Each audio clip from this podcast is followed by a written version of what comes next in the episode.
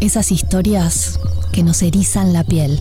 Esas historias que nos erizan la piel. Las que solo él, las que solo él puede contar a esta hora de la noche sin temer. Puede contar a esta hora de la noche sin temer. Néstor Gandulia, en Después de todo.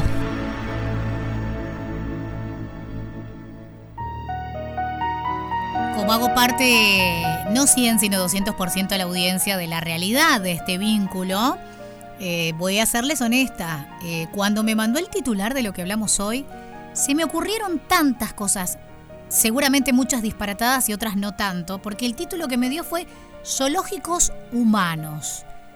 ¡Ay, Néstor Ganduglia! ¿Por dónde vamos hoy? Bienvenido. Uy, exactamente por eso. ¿Recibiste la foto que te mandé? Me mandaste una foto, le voy a contar a los que están escuchando la radio, que es una foto en blanco y negro, donde hay una niña. Eh, no, me doy cuenta bien por la foto que tiene en las manos, porque está rodeada, yo intuyo esto del contexto de zoológico, que ella está enjaulada. Este... Exacto, te lo cuento, te lo cuento. Es una niña negra de cuatro años encerrado en una jaula, en una empalizada, digamos, que simula una empalizada primitiva, con cara de no poder creer, a la, mirando a la multitud de personas elegantísimas de todas las edades que vinieron a verla y le sonríen desde atrás de la cerca. Y en, en, el primer plano, una señora con rostro bondadoso le, entrega una banana. Es una banana, no me daba es cuenta. una banana, sí señor. Ay, no, qué horror, como si fuese un monito. te juro que no es una escena imperial romana, no es una película, ni siquiera medieval. Es la pomposa Exposición Universal de Bruselas en 1958, ayer, digamos. Sí. ahora me, me sentí culpable.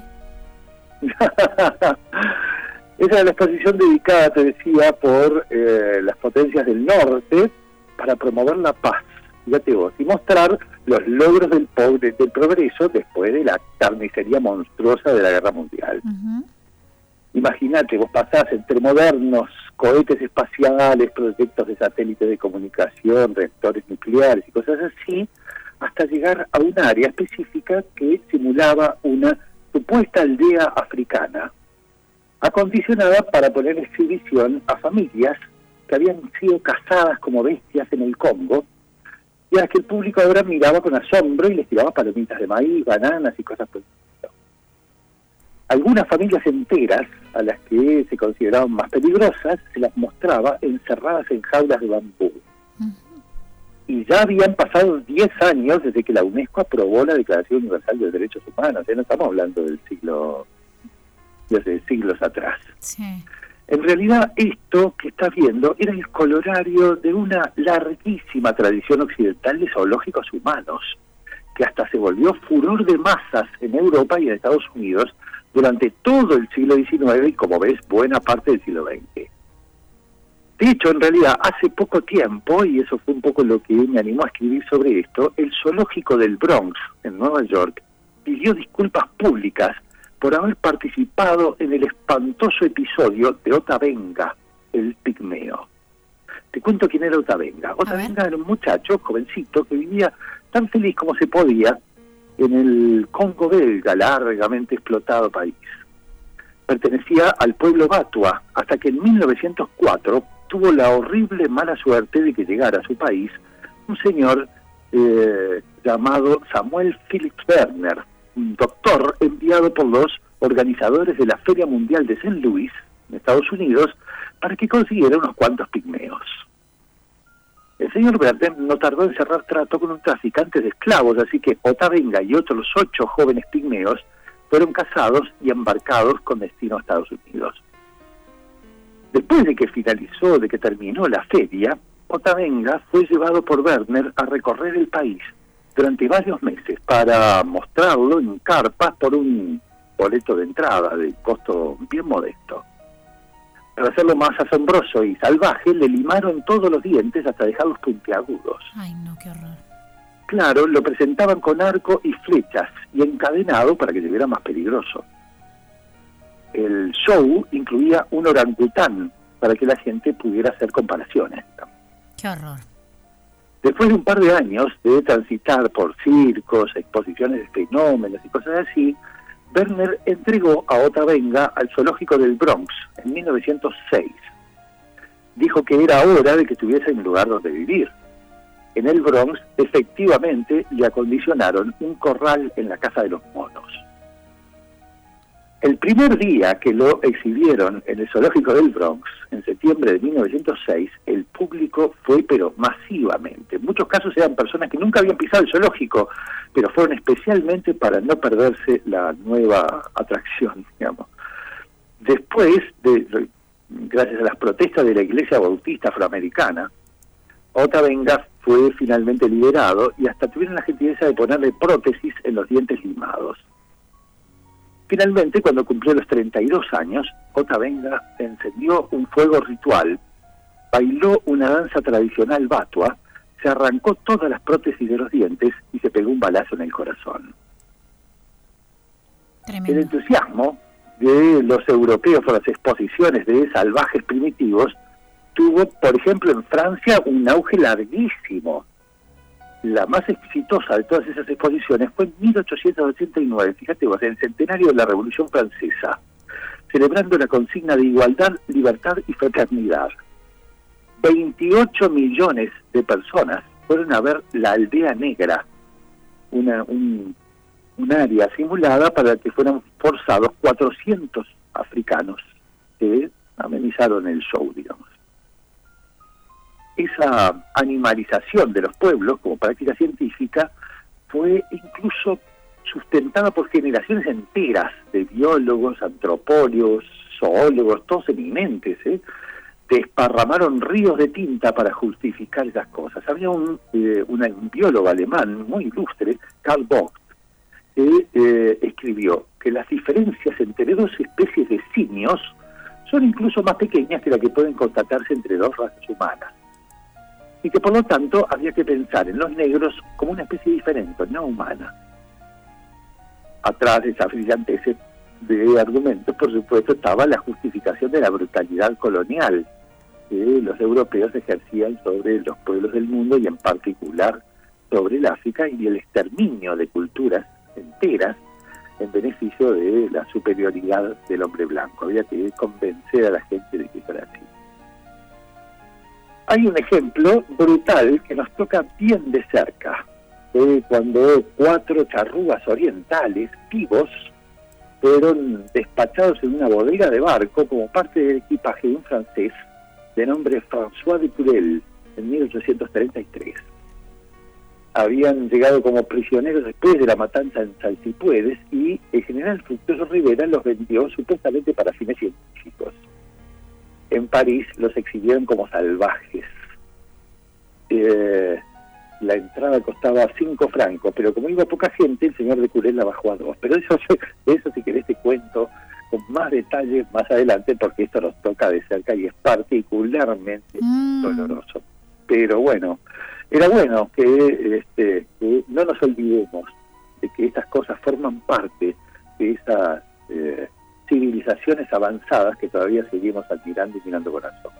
Que es parte de nuestra miserable, nuestro miserable pasado, porque la verdad que no me, no me genera más que fastidio y enojo escuchar este historias como estas, obviamente naturalizadas desde otro lugar años atrás, este, en otro contexto, pero me genera como, no sé, la verdad que, que, como indignación sobre la humanidad, pero con el diario del lunes seguramente es mucho más simple verlo así, ¿no?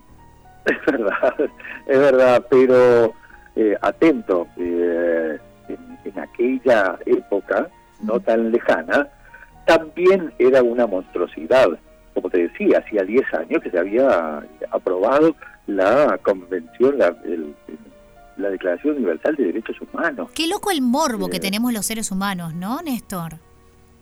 Yo no sé si los seres humanos, o más bien algunas civilizaciones, digamos, que tienen particular interés en mostrar en mostrarse a sí mismas como superiores a todas las demás y al resto este, como salvajes que necesitan la ayuda de esas civilizaciones superiores para poder sobrevivir. Claro, porque aparte, ¿sabes qué me hace más ruido? O sea, me parece horrendo igual el hecho de, generar el, miremos todos a, este ser considerándolo inferior, etcétera, etcétera. pero inclusive llegar al punto de la transformación, o sea, todos los detalles que daba para que parecieran más animales que personas y entonces fuese como mucho más radical el mostrarlos como un ser inferior. Me da como un, no sé, Oh, sí, es en- tremendo. En, muchos casos a esto se, dio, este, se llevaron muchísimos indígenas de la Argentina, por ejemplo, del sur de Chile, de eh, del, del norte de Norteamérica, para mostrarlos así. Se los dejaba sin comer durante varios días para que Se le vieran los huesos, gimieran sí. y ladraran de hambre, Ay, digamos. Este, no se les permitía lavarse ni bañarse para que parecieran más salvajes. Eh, esto era una cosa sumamente común para que la gente gustosa eh, llevaba a su familia y a sus niños, pagaban entradas, digamos, y se entretenían toda la tarde mirando salvajitos, digamos, que después eran soltados. Por supuesto, nadie nadie se ocupó jamás de volver a llevarlos a su pueblo, a su país, a sus tierras, digamos.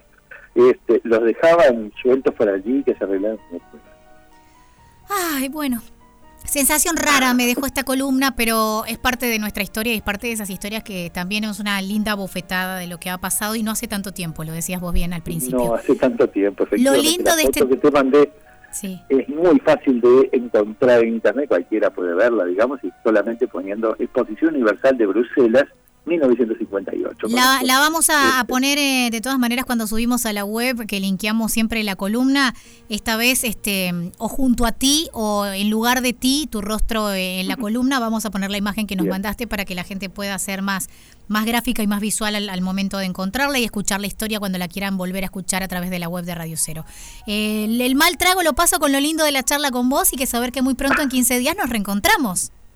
Por supuesto, en 15 días nos reencontramos y bueno, eh, te voy a contar seguramente este eh, un par de cosas, volver un poco al- a, los, a los contenidos habituales de nuestra columna. Ah, Pero bueno, antes de asustar. quiero contarte que este 29 de mayo nos vamos a Piriápolis Secretos nuevamente, porque si no la gente nos mata, digamos, nos están haciendo una presión tremenda para que eh, rehagamos, por lo menos este, una vez más antes del invierno, este paseo que te cambia completamente la mirada sobre la ciudad de Piriápolis.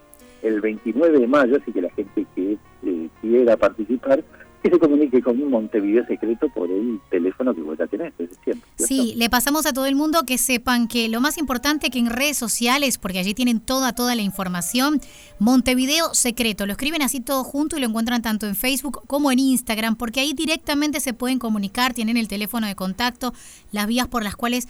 Saber que a veces pasan cosas, yo que sé, por ejemplo, eh, ayer tuvieron que suspender el paseo a pie de orígenes por un tema de tiempo y a veces Exacto. si no siguen las redes sociales es algo que no se pueden enterar hasta que llegan al lugar, así que yo les recomiendo que sigan en Facebook y en Instagram a Montevideo Secreto donde tienen toda la información y bueno, donde por allí tienen unas cuantas propuestas para adelante para ir planificando porque tienen hasta avances de lo que va a pasar en julio. De todas maneras, Totalmente, sí, sí. Ya nos- nos vamos 2 de anotando junio, Por con ejemplo, vos. va a ser una, en el Club Uruguay, ya Sí. te invito, yo sé que nunca podés ir porque estás en frente del micrófono, pero vamos a hacer un encuentro eh, al que llamamos Siesta Plaza Hablara, en el Club Uruguay. Opa. Se refiere a historia y memorias de la Plaza Matriz.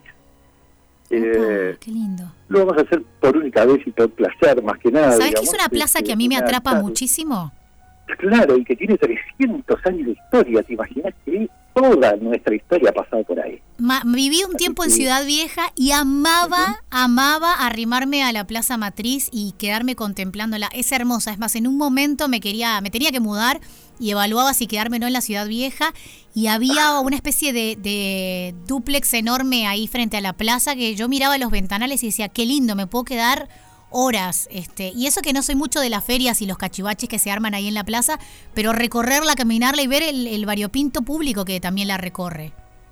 La verdad es que sí, bueno, ese es mi escenario cotidiano, porque yo sí vivo en la Ciudad Vieja y decidí quedarme en la Ciudad Vieja Sí. desde hace muchos años.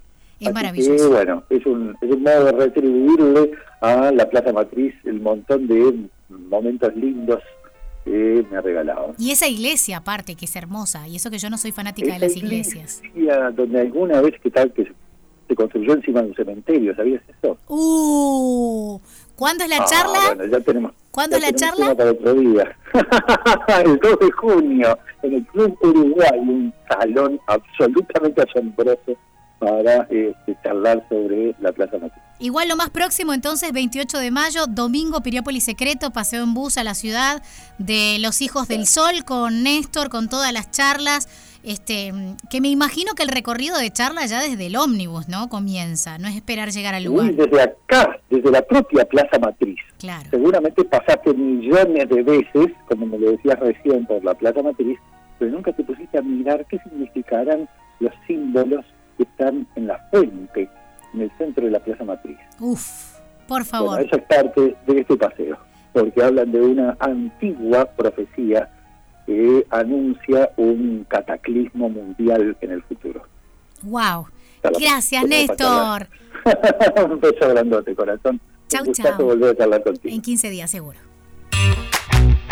Después de todo, seguís en Radio 0143. Después de todo, te lo mereces.